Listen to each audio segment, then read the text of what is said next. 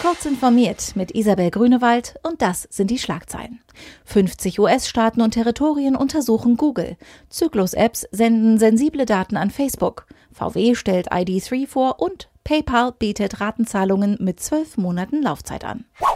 Google muss sich einer historischen Kartelluntersuchung in den USA stellen. Bis auf Alabama und Googles Heimatstaat Kalifornien haben die Justizminister aller US-Staaten am Montag eine gemeinsame Untersuchung von Googles Geschäftspraxis eingeleitet. Das gab es so noch nie.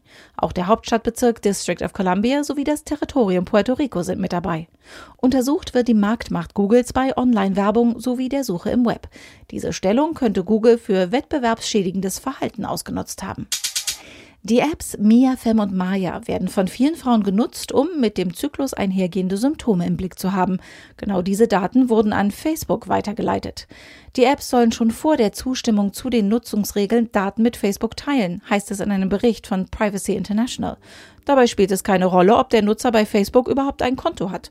Zu den Informationen, die weitergegeben werden, kann etwa das generelle Befinden gehören, Wissen über Hautprobleme, Schmerzen, Krämpfe und eben auch, wann die Person zuletzt Geschlechtsverkehr hatte. Genutzt werden die Daten, um personalisierte Werbung auszuspielen. Volkswagen leitet mit der Vorstellung des ID3 auf der IAA eine Revolution ein. Das batterieelektrische Kompaktauto könnte der Beginn einer völligen Umkehr beim Antrieb sein, weg vom Verbrennungsmotor. Der ID3 ist das erste Auto des Konzerns auf Basis des flexiblen modularen Elektrifizierungsbaukastens MEB. Schon 2021 sollen im Werk Zwickau sechs unterschiedliche MEB-Fahrzeuge, verteilt auf drei Marken, vom Band laufen. PayPal-Kunden können künftig Online-Bestellungen in Raten zahlen.